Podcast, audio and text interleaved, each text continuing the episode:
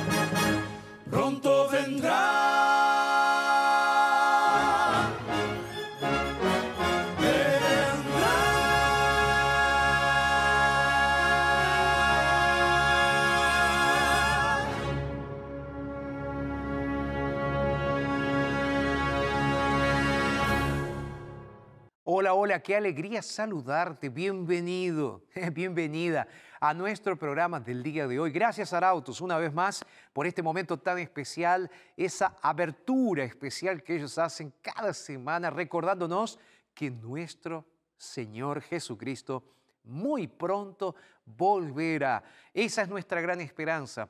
Y para ese día tienes que prepararte, tengo que prepararme. Tenemos que prepararnos para ese día, porque realmente si hay un momento en el cual creo que ese día está llegando, es ahora. Y hablando de ahora, quiero decirte también que el día de hoy vamos a estar teniendo una vez más a nuestro querido amigo que nos está acompañando, Alexis Quinteros. Él va a estar cantando una linda música en un ratito nada más, ¿eh? en un ratito nada más. Y hoy también, como siempre lo digo, tendremos una linda historia de alguien que se animó a contar cómo Dios obró poderosamente en su vida. Así que hoy un programa del todo especial. Pero el centro de nuestro programa, ¿cuál es? El centro de nuestro programa es la palabra poderosa de nuestro Señor y Salvador Jesucristo. Así que mi consejo es el siguiente. Si tienes posibilidad, eh, para que no te pierdas ni la música de Alexis, ni la historia, ni te pierdas el inicio de nuestro estudio de la Biblia, ahora vamos a hacer una cortita pausa, ¿ok? Entonces tú puedes ir, buscar la Biblia rapidito y vienes y te sientas de vuelta en el sofá, en la mesa de la cocina, o tú que me estás mirando ahora a través de internet, sigue ahí en el ómnibus, no te vayas, no busques otra cosa para hacer ahí en el celular, me estás viendo por ntplay.com, no te vayas, porque en un ratito nada más, después de esta brevísima pausa, vamos a estar volviendo, sí, con el estudio de la palabra de Dios. Una vez más les digo, bienvenidos a nuestro programa, una pausita rápida y ya regresamos.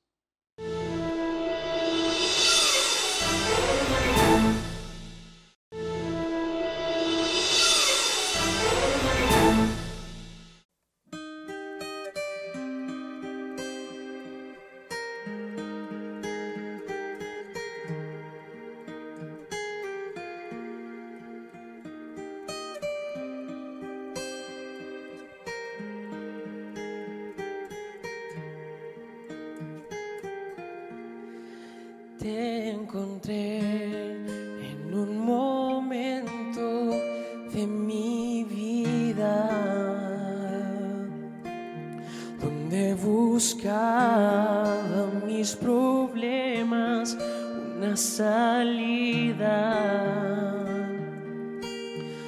Tú encontraste en tiempo y forma la ocasión para escucharme en silencio con tu amor.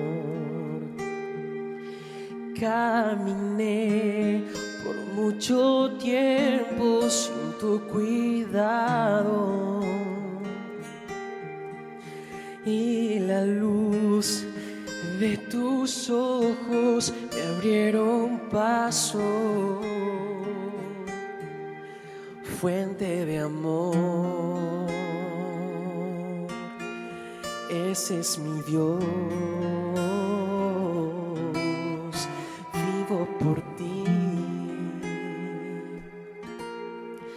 Dios me salvó.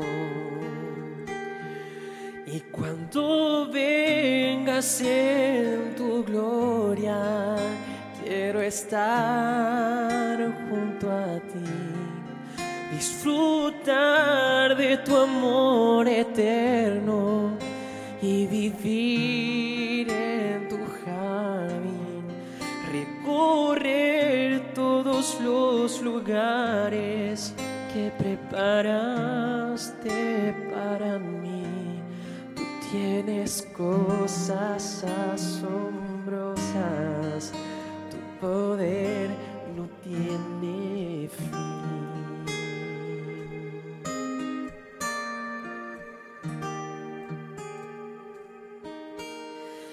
Dibujé solo el reflejo de tus abrazos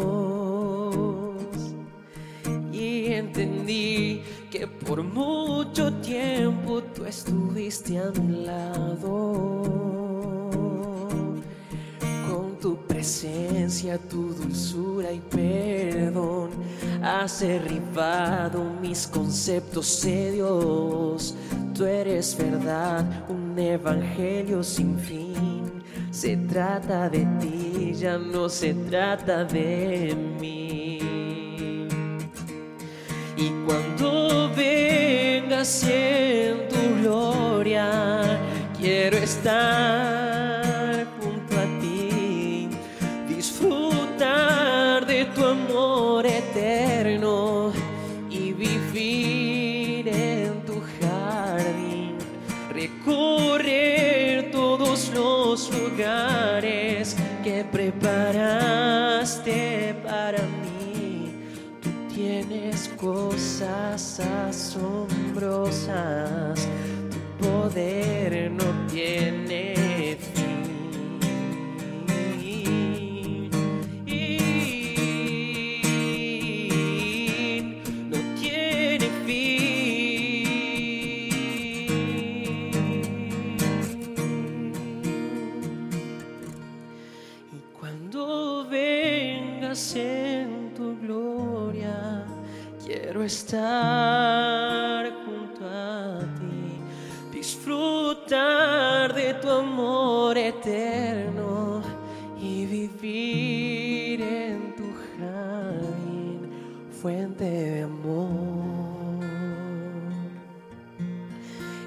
es mi Dios,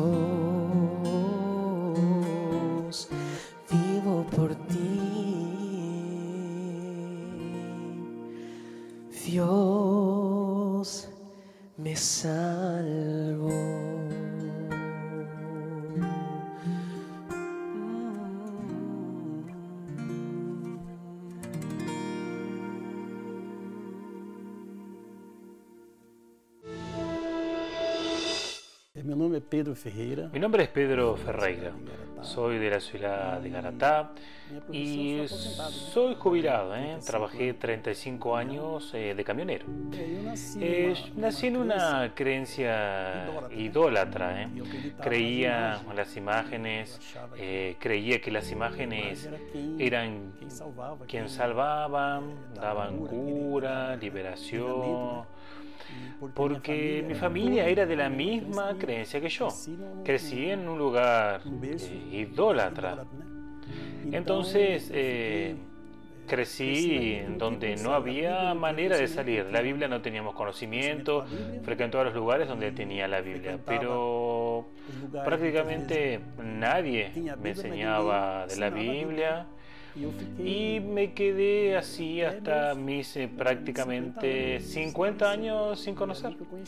Y ahí que conocí. Después eh, la iglesia dentista. Imágenes tenía por todos lados. Mis padres colocaban en las paredes, tenían el llamado oratorio, ¿eh? tenían los santos allí, imágenes de todo cuanto era idolatrado. Yo también tenía, tenía mi imagen preferida. Tenía aquellas postales o como que son cartoncitos, ¿eh? que usaba eh, imágenes en la billetera, en la casa, y tenía mis imágenes preferidas.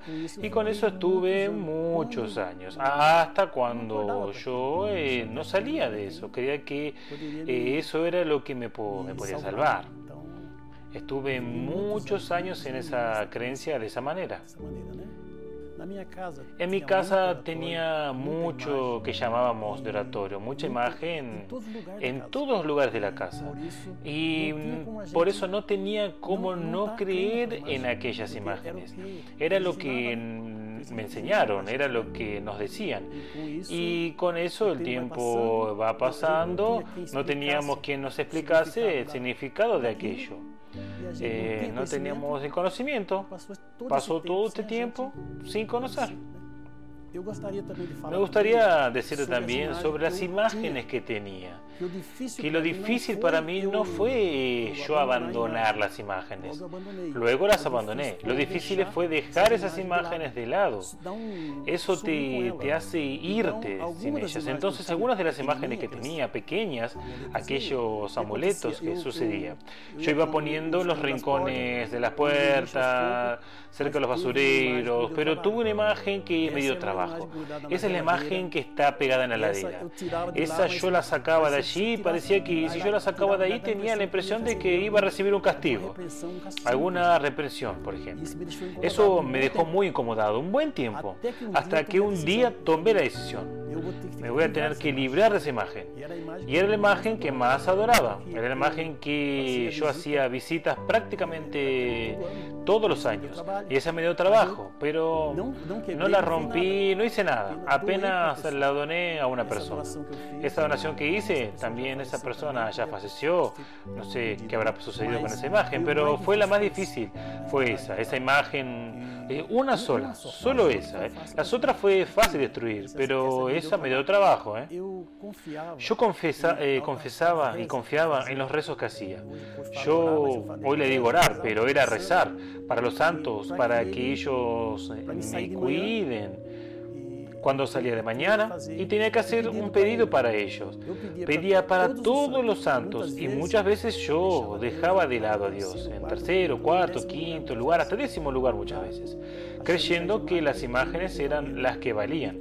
Y cuando veía a donde estuviese, donde estuviese, mi costumbre era curvarme enfrente de la imagen todas las imágenes que tenía. Cuando iba a las fiestas, a los encuentros, eh, nos curvábamos y sabiendo que la Biblia no enseña eso, no lo enseña. Esta tradición, mi padre, mi madre, eh, venían haciendo esta tradición, de sus padres también lo hacían. Y ellos fueron criados en esa costumbre. Y no tenían manera de dejarla, porque no tenía nadie que le enseñase a ellos. Entonces ellos, cuando estaban en, en aquel momento, tenían que adorarla y si se rompía ellos tiraban en otro lugar. Pero si tenía una imagen entera tenía que estar ahí para poder estar pidiendo intercesión en aquel santo eh, como te dije, pasó mucho tiempo. Yo trabajé con camión y, y era difícil de dejar para ir a otra creencia. Eh, fue un momento en el año 2006. 2006, sí, que fui invitado para una iglesia adventista. Y fui a participar del culto y lo vi muy diferente cuando un día me mudé de barrio y fui a vivir a otro lugar y allá tenían también una iglesia adventista y decidí ir. Y ahí realicé los estudios y con esos estudios pasé a conocer la Biblia. Nadie me enseñaba. Y allí conocí la Biblia y comencé a ver que todo lo que yo hacía estaba equivocado, porque no tenía orientación de nadie, era solamente adoración a las imágenes. Nadie me explicaba de la Biblia. Cuando vi el libro de Éxodo 20, y pasé y vi el Salmo 115 y ahí vi cuánto tiempo había perdido por aquellas adoraciones a las imágenes. No servía para nada. No tenía nada que aprovechar ahí. Y llegó en el año 2006, que ya estaba con 51 años. Y ahí pensé, ¿cuánto tiempo que perdí? ¿Por qué no vi eso? Pero no pedí orientación para nadie. ¿eh? Comencé los estudios, de los estudios que yo tuve información. Mira, hoy me siento otra persona. Yo me renové físicamente y me renové espiritualmente. Porque a partir que conocí la palabra de Dios, pasé a estudiar más. Hacemos la lección de la escuela sabática, hacemos culto familiar en casa, yo y mi esposa, damos estudios para las personas. Entonces eso para mí es una maravilla. Cosas que antes no hacía porque no hacía antes. Era solamente ir a las fiestas mundanas que no me llevaban a ningún lugar y hoy me siento otra persona. Realizado por lo que hacía. Yo vi que estaba totalmente equivocado. Y hoy gracias al buen Dios que yo soy, que fui salvo, no, no por las imágenes de esculturas, fui salvo por Dios. ¿Quién te dijo que ser cristiano es un camino color de rosas, fantástico, sensacional? Realmente no te dijo toda la verdad. Ser cristiano también es pasar por momentos duros, difíciles. Pero al mismo tiempo, ser cristiano es aprender a confiar en ese Dios que día a día nos ayuda a hacer crecer nuestra fe y nuestra confianza en Él. Y es a través de estas historias, de estas historias de la vida real, que nosotros te vamos contando y mostrando que Dios todavía sigue actuando, aún cuando sus hijos están andando por el valle de sombra y de muerte. No temas, porque el Señor está a tu lado. Ese es el consejo que a través de esta historia queríamos dejarte. Vamos a hacer lo siguiente. Si todavía no trajiste tu Biblia, yo ya estoy con mi Biblia por aquí. Ve, búscala, hacemos una rápida pausa y ya regresamos.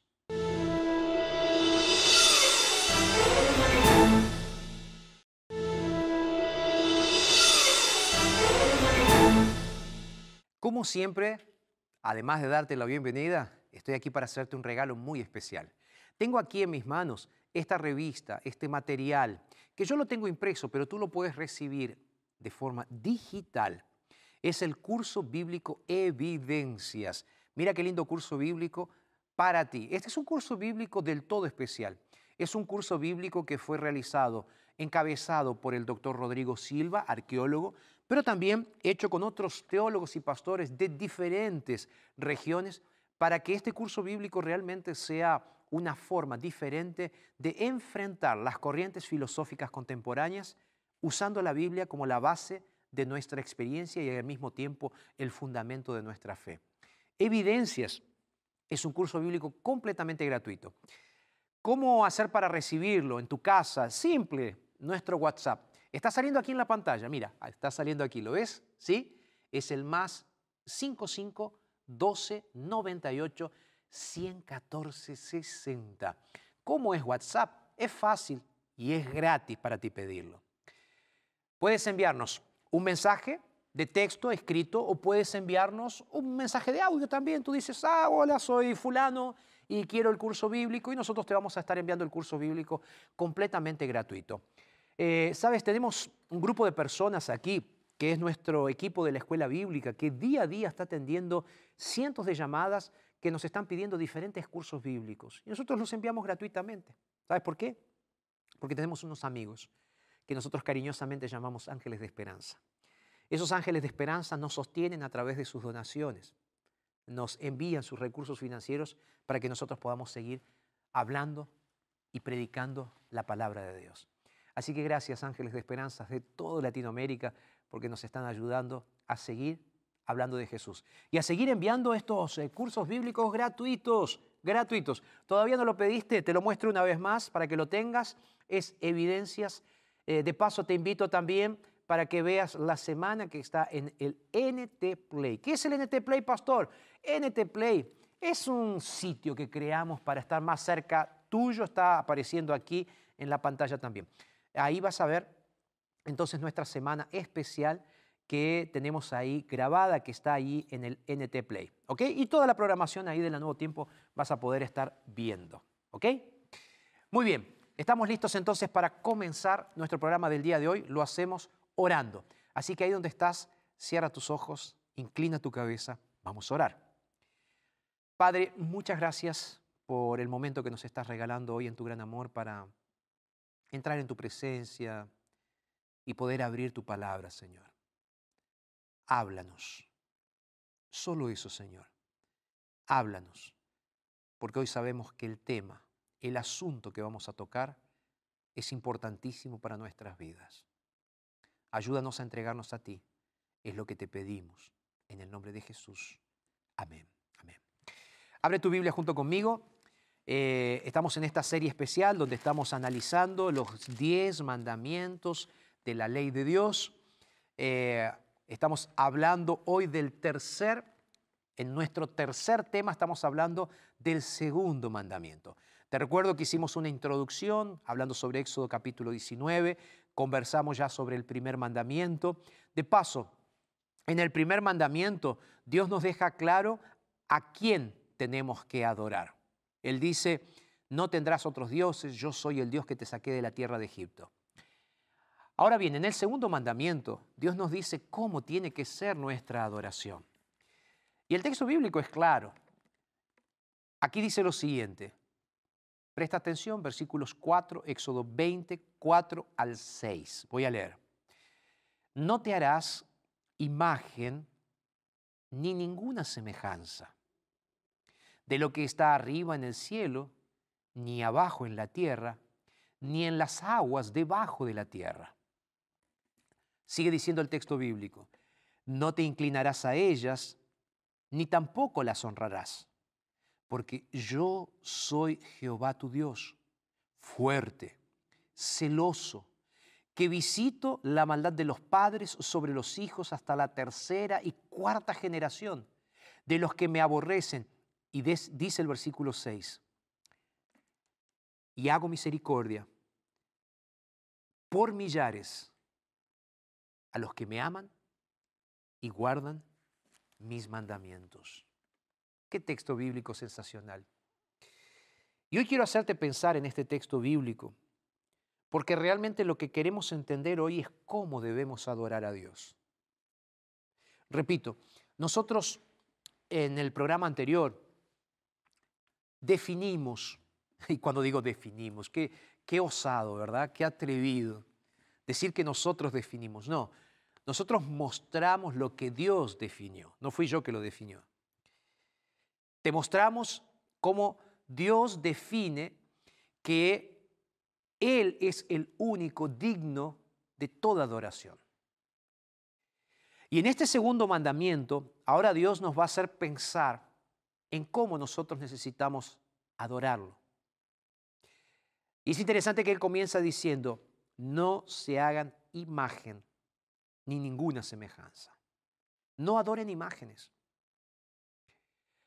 Antes de empezar a explicarte esto, déjame ir a dos historias bíblicas que pueden ilustrarnos mejor lo que significa el concepto de adoración de imágenes en el pensamiento bíblico. Primera historia bíblica se encuentra en el libro de Daniel. Aquellos deportados de Babilonia, Daniel y sus, cuatro, y sus tres compañeros, habían sido llevados como esclavos para Babilonia, como deportados en realidad. El rey tuvo un sueño, Daniel capítulo 2, en ese sueño ve una estatua. Él decide entonces hacer una estatua por consejo de su equipo de asesores. Y cuando él hace esa estatua, entonces él llama a todo el pueblo a la llanura de Dura. Y él pide que esa estatua sea adorada. Es una estatua hecha de oro, la misma estatua parecida con la que el rey había soñado, una estatua hecha de oro, erigida en un valle, y entonces en una llanura, y entonces él dice que a partir de un momento en el cual se toca una trompeta o un cuerno, entonces todo el mundo tenía que arrodillarse y adorar aquella imagen. Tres personas no se arrodillan. Son los tres amigos de Daniel. Había una sentencia de muerte. Eh, eh, em, el rey entonces decide ejecutar esa sentencia de muerte. Sin embargo, Dios cuida de ellos y son rescatados de un horno de fuego. ¿Cuál es el contexto de esto? Falsa adoración o adoración a los ídolos. Hay otra historia que me gustaría destacar que está registrada en el libro de los Hechos. En el libro de los Hechos cuenta la historia bíblica que Pablo estaba llegando junto con uno de sus compañeros de viaje a la ciudad de Listra. Esto está registrado en Hechos capítulo 14. Cuando ellos llegan a la ciudad de Listra, comenzaron a ver que Pablo hacía milagros. Y cuando vieron los milagros que él estaba haciendo y el poder que él tenía, entonces intentaron adorarlo a Pablo y a sus compañeros. ¿Qué hizo Pablo? En señal de, un total desacuerdo, él se rasga las vestiduras y él lanza esta frase. Él dice así, solo el Dios creador merece ser verdaderamente adorado. Pablo usa otra frase muy interesante. Nosotros simplemente somos seres humanos, hombres mortales como ustedes. Si prestas atención en estas dos historias, por un lado tenemos un ídolo creado por el hombre y por el otro lado tenemos hombres que quieren hacer ídolos a otros hombres. El texto bíblico es clarísimo.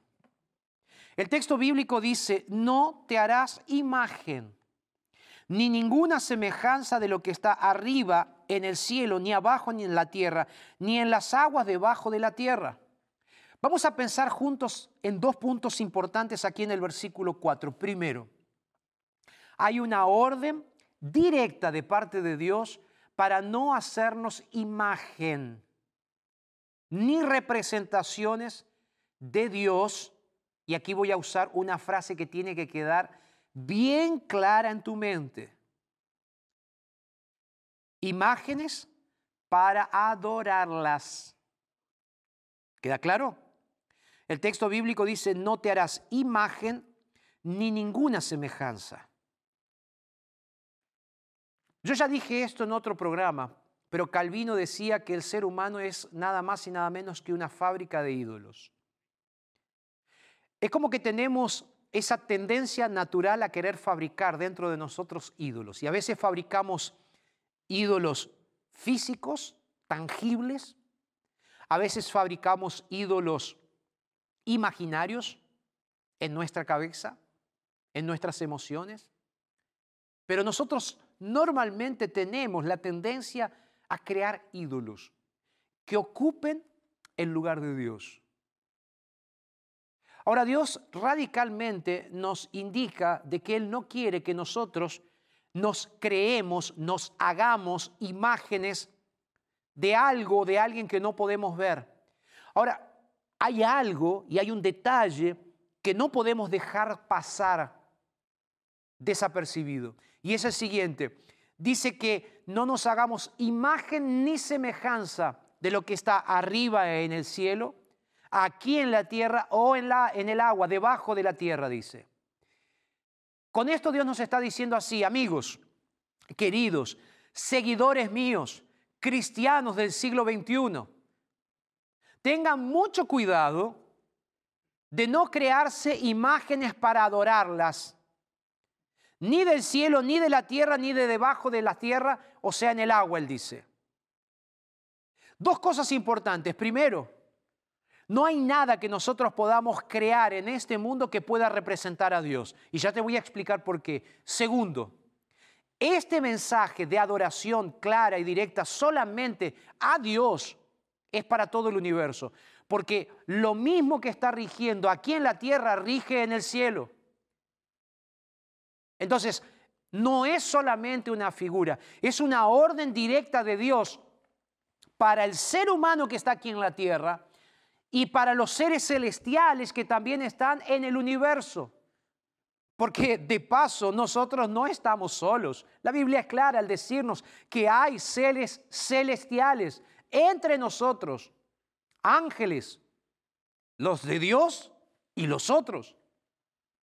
Entonces, los seres celestiales también están regidos por el mismo mandamiento. ¿Me va siguiendo en la línea de pensamiento? ¿Sí? Ahora viene un segundo punto aquí, porque el texto bíblico dice, ni arriba, ni abajo, ni debajo. No se hagan imagen, no se creen una imagen. Pero no es solamente eso. Dice, tampoco se inclinen, tampoco las honren con su adoración a estas imágenes. ¿Por qué no adorarlas? ¿Por qué entonces no honrarlas? ¿Por qué no fabricarnos nuestros propios ídolos? Es la gran pregunta que todo el mundo se hace. ¿Por qué Dios es tan exclusivista? Y después Él va a usar una palabra, ¿no? Que para algunos les choca esta palabra. Dice, Dios es celoso. Claro que Dios es celoso. Claro que Dios quiere exclusividad, porque Él es Dios. Él es Dios. Y no hay nada en este mundo que pueda representar a un Dios tan fuerte, a un Dios celoso como Él va a decir. Dice, yo soy Jehová tu Dios. Yo soy fuerte, yo soy celoso, yo soy el creador. Entonces es por esa razón que Dios nos prohíbe que nosotros intentemos, repito, queda claro, repito, que nosotros intentemos de alguna forma representar en nuestra cabeza o en nuestras obras de arte, representar a un Dios que es eterno, que es poderoso, que es infinito. ¿Te das cuenta cuál es el mensaje que está por detrás de todo esto? Nosotros no tenemos cómo reducir a Dios, el Dios eterno, el Dios creador, Jehová, Dios de Israel, el Dios de los cristianos. Nosotros no tenemos cómo poder reducir a Dios a una simple estatua, a una simple imagen, sea grande o sea pequeña.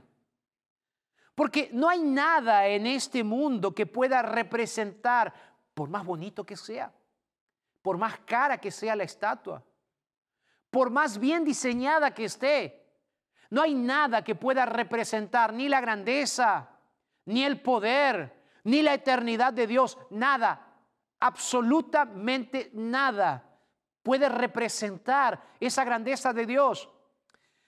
Entonces ahí está el punto. Todo lo que nosotros intentemos hacer como seres humanos jamás va a poder llegar a la altura o a la representación de un Dios que es eterno.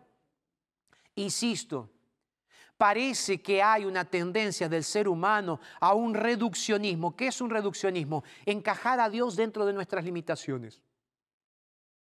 Encajar a Dios dentro de nuestras estatuas. Encajar a Dios dentro de nuestra forma de adorar encajar a Dios dentro de nuestras músicas, encajar a Dios dentro de nuestros pensamientos, encajar a Dios. Dios no se encaja.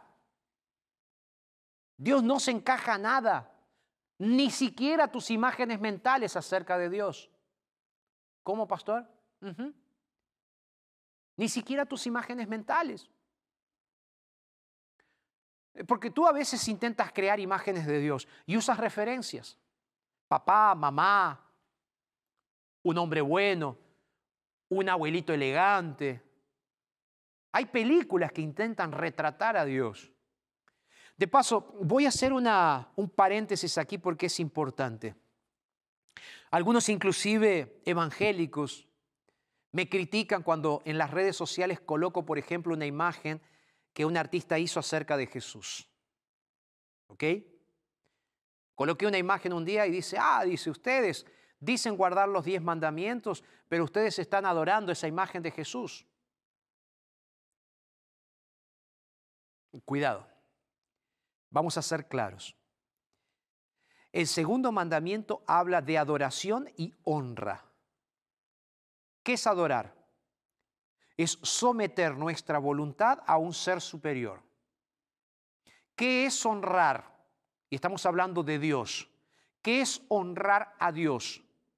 Es respetarlo, es temerle, en el mejor sentido de la palabra, de respeto. Eso es honrarlo.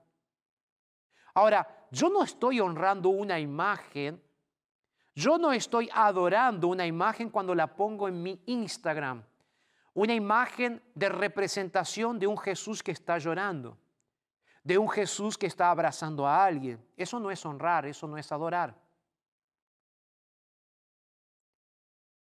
Y aquí yo quiero hablarle a mis hermanos católicos,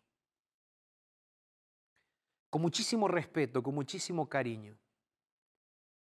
Yo te lo voy a decir esto por experiencia propia, porque pasé por esto. Si tú buscas en tu catecismo católico, este mandamiento no existe. Fue borrado completamente por los líderes de tu iglesia. Es duro decirlo y me cuesta decirlo, pero yo sé que tú eres una persona sincera. Y algunos católicos intentan decir que en realidad no adoran, sino que veneran imágenes. Que veneran a María, que veneran a Juan Don Bosco, que veneran a Juan Bautista, que veneran a fulano, a Mengano. Y es interesante que el Vaticano siempre va teniendo una nueva leva de santos. Existe el santoral, donde están todos los santos representados. Hablando un día con un católico me dice, no, pastor, usted está equivocado, nosotros no adoramos, nosotros veneramos. El texto bíblico dice adorar y honrar solamente a Dios. La gran pregunta es por qué la Iglesia Católica sacó ese mandamiento. ¿Por qué? ¿Por qué se tomó el trabajo de sacar de la ley de Dios escrita con el dedo de Dios un mandamiento que prohíbe la adoración de las imágenes? Yo te digo, cuando yo leí esto, yo siendo un sincero católico, yendo a misa, yendo a la iglesia, postrándome delante de las imágenes, haciendo mi confesión, usando mi rosario,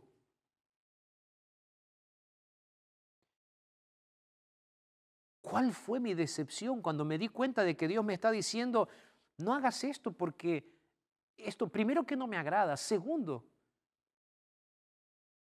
que estas cosas son nada más que ídolos. La honra y la gloria tiene que ser solamente para mí, dice el Señor, porque yo soy el creador de los cielos y de la tierra. Soy el creador del universo. Y así como el cielo entero me adora, yo quiero que tú también seas fiel a mí, me adores solamente a mí, dice el Señor. Y es esa lucha interna que el ser humano tiene. Y yo sé que tú estás luchando ahí en tu corazón con esto. Y yo sé que es difícil. Claro que es difícil. Es difícil para todos nosotros, pero yo sé que es más difícil para ti que eres católico. Para, para ti que tienes la medallita de la Virgen María. Yo no estoy hablando mal aquí de la Virgen María. La Virgen María fue una persona sensacional, fue la mamá de Jesús, fue la bendecida por Dios para recibir el fruto de Dios en su vientre. María fue una persona sensacional. Pero primero, María no está viva. María no está en el cielo. No hay evidencias bíblicas que confirmen eso. Segundo, no hay ningún mandato bíblico que nos diga que nosotros tenemos que adorar o a María o a una estatua de ella. Por el contrario, La Biblia es clara cuando nos dice que no podemos adorar imágenes de ningún tipo. Y repito, hablamos de adoración y de honra a esas imágenes y de veneración. ¿Ok? ¿Está quedando claro? Sé que es duro, sé que es difícil. Jeremías capítulo 10.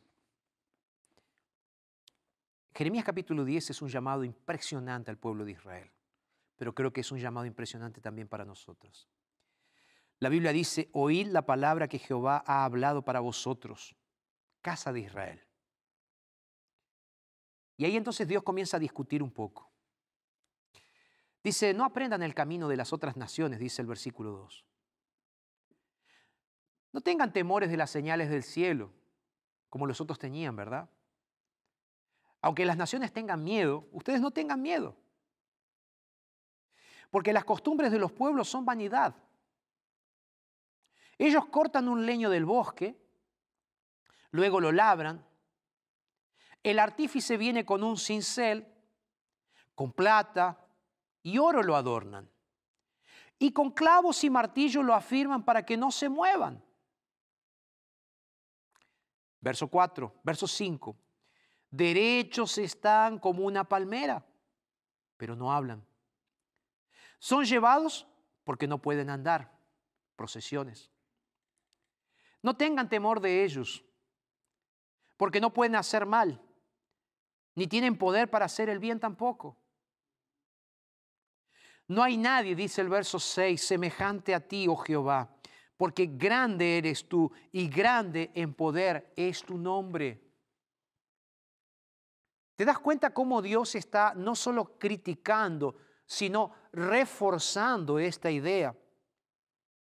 De que cuando nosotros construimos nuestros ídolos, sean de madera, de metal o imaginarios, ídolos al fin. Lo que estamos haciendo es querer colocar algo que no tiene poder ni para el mal ni para el bien. No tienen poder para respondernos una plegaria o para respondernos con un milagro. Pastor, ¿quién responde entonces? Yo le oré a la Virgencita. Yo hice una procesión, pastor, de 60 kilómetros llevando una imagen en mi hombro y, me, y la imagen me curó de cáncer. Yo respeto tu fe. De verdad lo digo, respeto tu fe. Pero no te pusiste a pensar que la Biblia también dice que Satanás tiene poder para hacer milagros que inclusive podrán engañar aún a los escogidos? Pastor, lo que me estás queriendo decir entonces es que esa imagen que yo tengo en casa puede estar siendo usada por Satanás para engañarme. Sí. Sí. Lamentablemente sí. Lo dice la Biblia. La Biblia dice que grande es Jehová y solamente Él es digno de alabanza.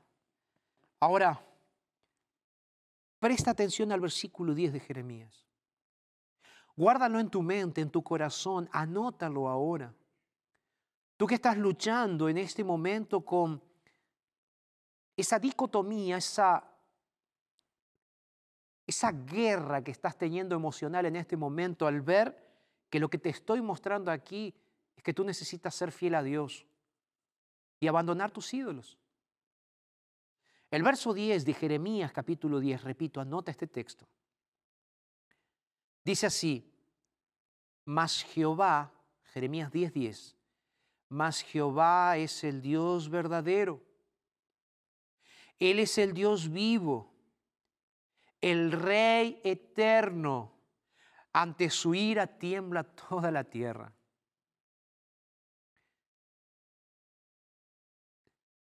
¿Sabes por qué es tan importante que entiendas que no puedes adorar ídolos?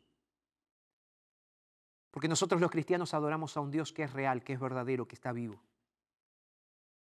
Un Dios que es poderoso. Un Dios que es creador de los cielos y de la tierra. El verso 12 dice claramente, Él hizo con su poder la tierra y con su saber puso en orden el mundo y con su sabiduría extendió los cielos. Es por esa razón que nosotros no podemos adorar otras imágenes, otros ídolos, a no ser el único Dios verdadero, a no ser el único Dios que tuvo poder de crear.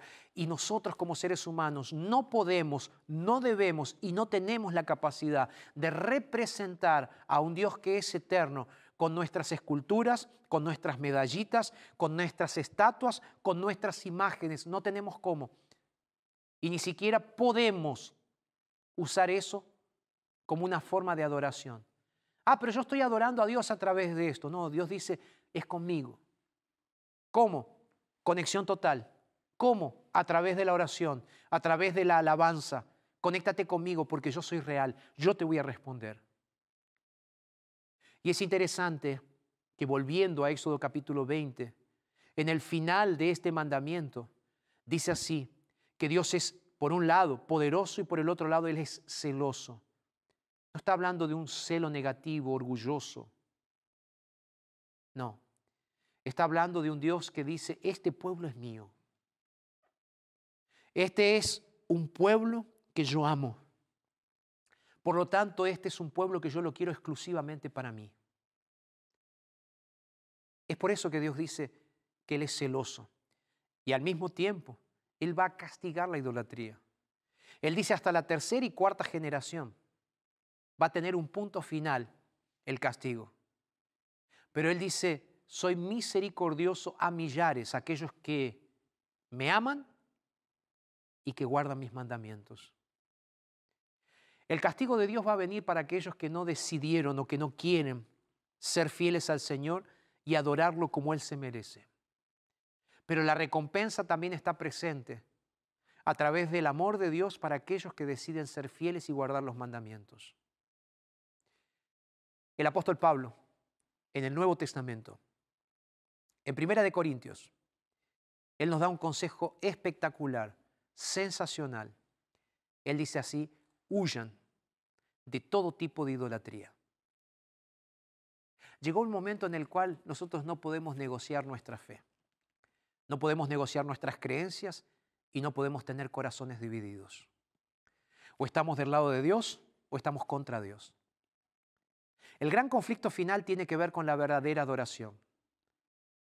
Así como los compañeros de Daniel tuvieron que ser fieles al Señor delante de una estatua que no adoraron, en el último tiempo, los hijos fieles de Dios, aquellos que aman a Dios y que guardan sus mandamientos, serán obligados también a adorar a otros ídolos, a seguir otras enseñanzas. Por eso mi invitación está siendo clara hoy, sé fiel al Señor, porque el Señor lo pidió de esa manera. Sé que es difícil, pero con cariño te lo digo. No es Jorge quien te lo está pidiendo, es Dios. ¿Qué te parece? ¿Aceptas? Arautos va a cantar una música ahora. Quiero que prestes atención. Y después de la música de Arautos, yo voy a hacer una oración especial. Música. Piensa y reflexiona en lo que Dios te dijo hasta aquí.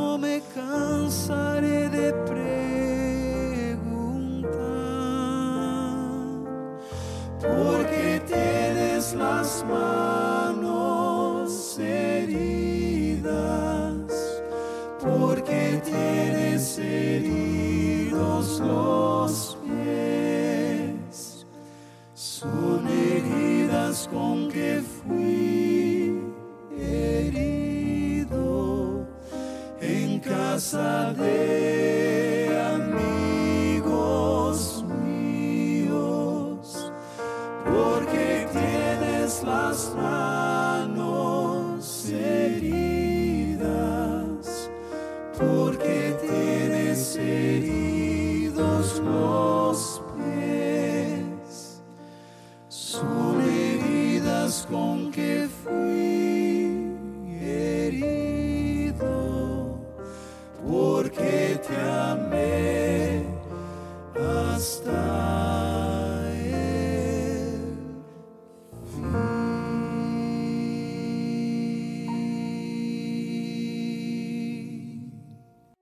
Gracias, Arautos. Muchísimas gracias por esta linda música.